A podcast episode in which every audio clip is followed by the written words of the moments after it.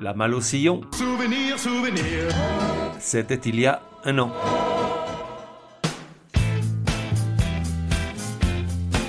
La voix des sillons, numéro 29. Genre, figure-toi que je sais pas quoi te dire. Ce ne sont pourtant pas les genres musicaux qui manquent, histoire que personne ne reste dehors, mais là, on a affaire à un gars qui chante essentiellement en anglais, or les anglophones n'ont pas notre grand sac à nous bien pratique, la chanson française, dans lequel on jette pêle-mêle celles et ceux qui chantaient et chantent dans notre belle langue, comme, je sais pas moi, Juliette Gréco ou Benabar. Attention de ne pas confondre avec celui de la variette, qui se remplit encore plus vite, celui des Allez au hasard, Obispo ou Clara Luciani. Du coup, et pour en revenir à notre gars d'aujourd'hui, histoire qu'il ne prenne pas froid sans son sac d'accueil, on va dire résigné qu'il fait de la pop. Ah, et de l'opéra, parce que parfois ça lui prend comme une envie de composer des airs d'opéra. Époque de 1998 à aujourd'hui. De 1 à 10, probabilité que tu connaisses, 6 et demi. Artiste, Rufus Wainwright. Avec un patronyme pareil, Rufus Wainwright pourrait bien être le dernier rejeton d'une grande dynastie industrielle américaine. Du reste, en tant que gay, ancien toxico et amateur de luxure variée, n'entretient-il pas le doute jusqu'au bout? En réalité, il est bien le dernier représentant d'une lignée, mais celle-ci ayant débuté avec ses parents, difficile de parler de dynastie. Et puis dans cette famille, on ne fabrique ni ne confectionne rien, on pousse la chansonnette folk. Son père, Loudon Wainwright III, est un chanteur folk. Sa mère, Kate McGarrigle, est une chanteuse folk. Une tante, Suzanne McGarrigle, est une chanteuse folk. Sa sœur, Martha Wainwright, est une chanteuse, je te le donne en mille, folk. En revanche, bien que tombé de nom tout petit, Rufus Wainwright est un vilain petit canard qui s'adonne à une autre musique, complexe, dramatique, souvent émouvante et jamais gnangnan, en s'appuyant sur une voix qui en a fait un élu. Lorsqu'il chante, l'univers Rufus Wainwright sointe le spleen exalté, tout en retenue flamboyante, baroque sombre et tarte à la chantilly acide, un mélange perpétuel de facettes qui s'attirent et se repoussent, comme des aimants qui se détestent. Des aimants qui se détestent, waouh, excellent jeu de mots, sans franc dans le nourrin. Côté pile, Rufus enfant reçoit d'une mère, qui selon lui jamais ne se considérera comme telle, une éducation stricte, presque victorienne, et une formation musicale classique où les gammes supplantent la télé.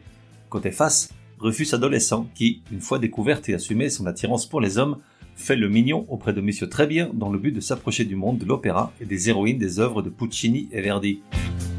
Car si, petit, il écoutait et chantait des chansons d'Edith Piaf ou de Cora Vauquer, mais également des saltimbanques canadiens à l'accent épouvantable, ainsi que, c'était pas non plus Zola chez lui, quelques incontournables du moment comme Prince et Eurythmics, et s'il participait aux tournées folk de sa mère et sa tante, c'est en écoutant le Requiem de Verdi, un soir en famille, que ça fait tilt et qu'il se tourne vers l'opéra et se passionne pour ces grands airs tragiques qui accompagnent ses colères morbides et ses soifs de porno, ces dernières le conduisant à s'encanailler prématurément et innocemment lors de virées nocturnes auxquelles son père, sentant le danger poindre, met fin en l'envoyant en pension dans un collège privé hype sur la côte est, dans lequel il devient rapidement l'imposteur permanent qui joue au Mozart de l'établissement, tout en reconnaissant en son fort intérieur que jamais il ne sera Verdi et qu'il devra se contenter de faire de la très belle musique pop.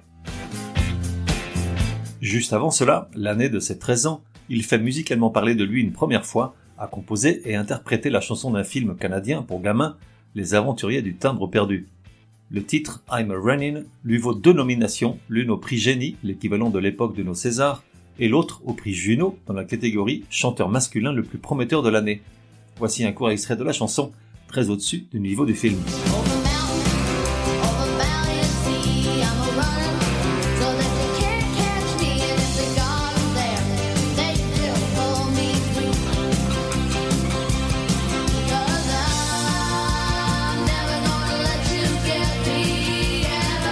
Arrive l'année 98, Rufus Wainwright a 25 ans et s'apprête à publier son premier album, auquel il donne son nom. Rarement premier disque ne bénéficie d'autant de moyens, ni n'a eu autant d'admirateurs de la première heure à œuvrer en coulisses, comme Michael Stipe de Rem et Ricky Lee Jones, ni d'autant de bienfaiteurs qui se passent le témoin jusqu'au relayeur final. Le premier à s'emballer n'est autre que le père de Rufus qui, bluffé, fait suivre les démos à un vieil ami au nom impossible, Van Dyke Parks, compositeur et arrangeur connu pour ses collaborations avec les Beach Boys, Randy Newman ou Cooder entre autres.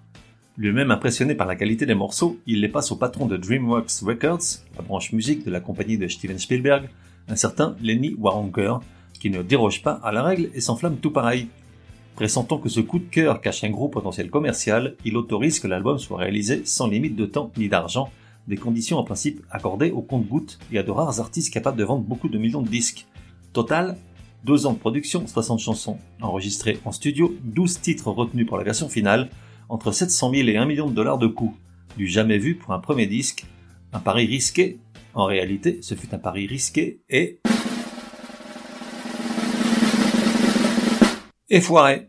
Car comme souvent, lorsqu'un disque est acclamé par les critiques, il est boudé par le public et vice versa. Du reste, l'artiste préfère nettement cette seconde option. Dans le cas présent, pari risqué, pari foiré donc, et s'il parvient à en vendre difficilement 30 000 exemplaires, c'est surtout en raison de la présence, la même année, de l'artiste s'accompagnant au piano dans un spot pour la marque de vêtements Gap. Voici un extrait du morceau Imaginary Love, la plus connue si l'on peut dire ça.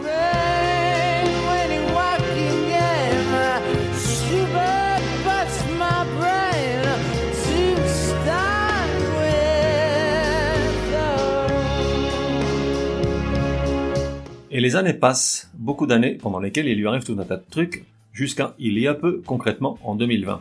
Cette année-là, il publie son neuvième album studio, Unfollow the Rules, après huit ans d'absence de la galaxie pop Wainwrightesque. Entre-temps, il s'est marié avec le directeur artistique d'un festival d'art de Toronto, est devenu père d'une petite fille en coparentalité et conçu avec Lorca Cohen, la fille de Machin, celui du Nobel au rabais, et surtout, il s'est beaucoup investi dans l'opéra, avec une première œuvre en 2009, Prima Donna, écrite pour être jouée en français et déprogrammée du Metropolitan Opera de New York pour cette même raison. Et une seconde, Adrian, qui pour le moment ne s'est joué qu'en une unique occasion à Toronto en 2018. Il a également publié un disque de sonnets de Shakespeare mis en chanson, une œuvre un peu barrée dans les étoiles pour dire quelque chose, puisqu'il participe, entre autres personnalités, Carrie Fisher, l'actrice de la guerre des étoiles, et William Shatner, de son petit nom Captain Kirk dans les Star Trek. Petite correction postérieure, ce n'est bien entendu pas Machin qui a eu le Nobel de littérature au rabais, mais son pote Bob. J'aurais pu corriger dans le texte original, mais ça m'obligeait à réenregistrer tout l'épisode. Or, il se trouve que j'ai tout un tas de trucs à faire. Allez, poursuivons. Huit ans de relâche pop qui lui ont permis de cesser de tourner en rond et de renouveler et régénérer un genre, le sien. Car sa musique est unique, même s'il est parfois tentant de le comparer à Neil Hannon, chanteur et fondateur de The Divine Comedy, avec lequel il partage le rôle du père putatif d'une certaine pop baroque et orchestrale, soyeuse et précieuse, romantique et mélancolique, parsemée d'envolées lyriques et euphoriques de haute voltige qui ravissent petits et grands.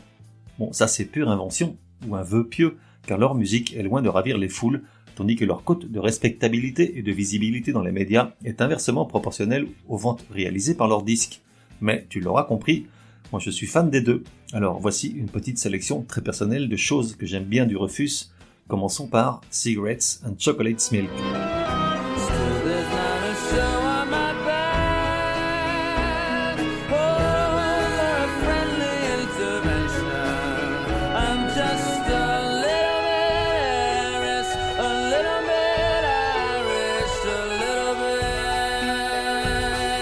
Poursuivons par Rules and Regulations.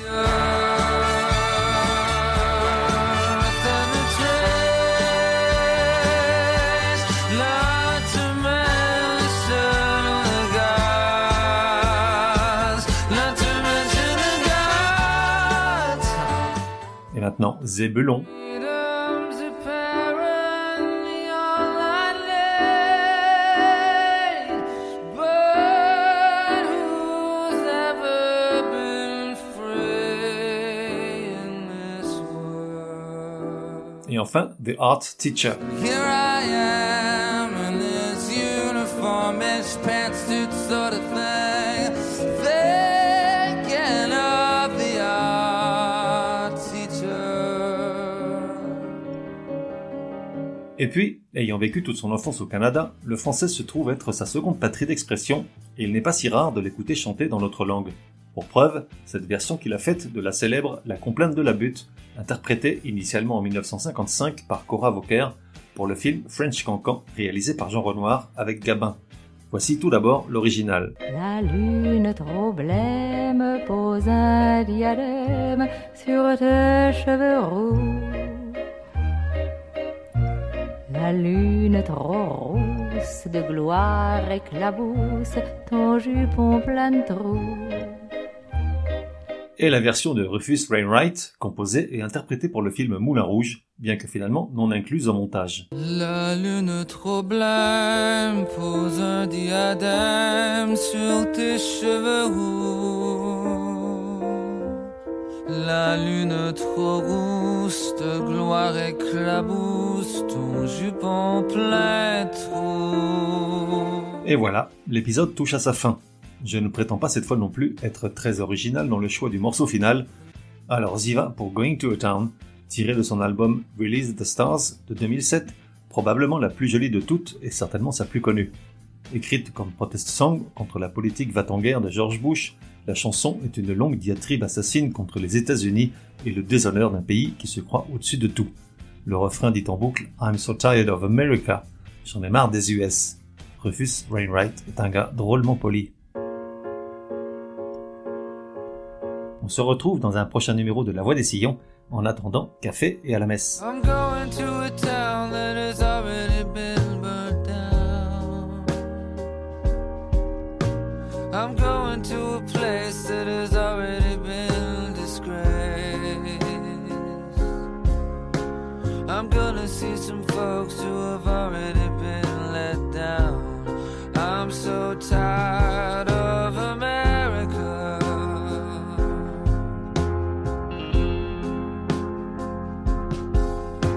I'm gonna make it up for all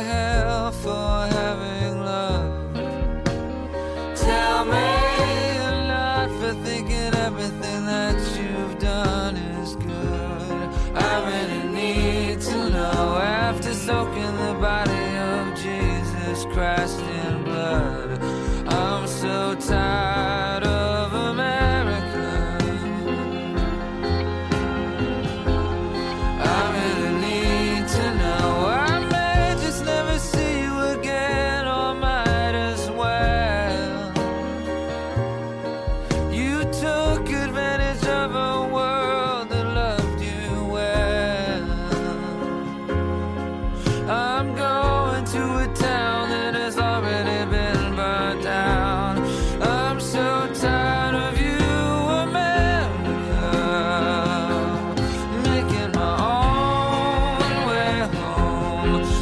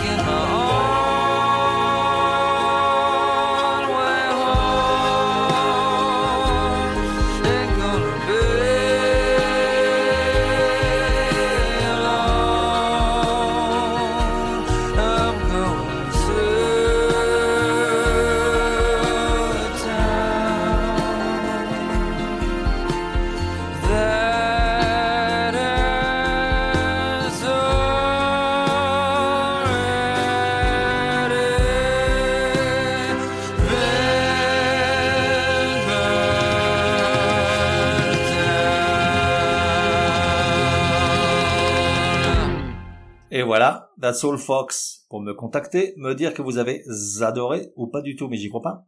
Ou encore suggérer un artiste pour un prochain épisode, écrire à contact at lavoidesillons.com.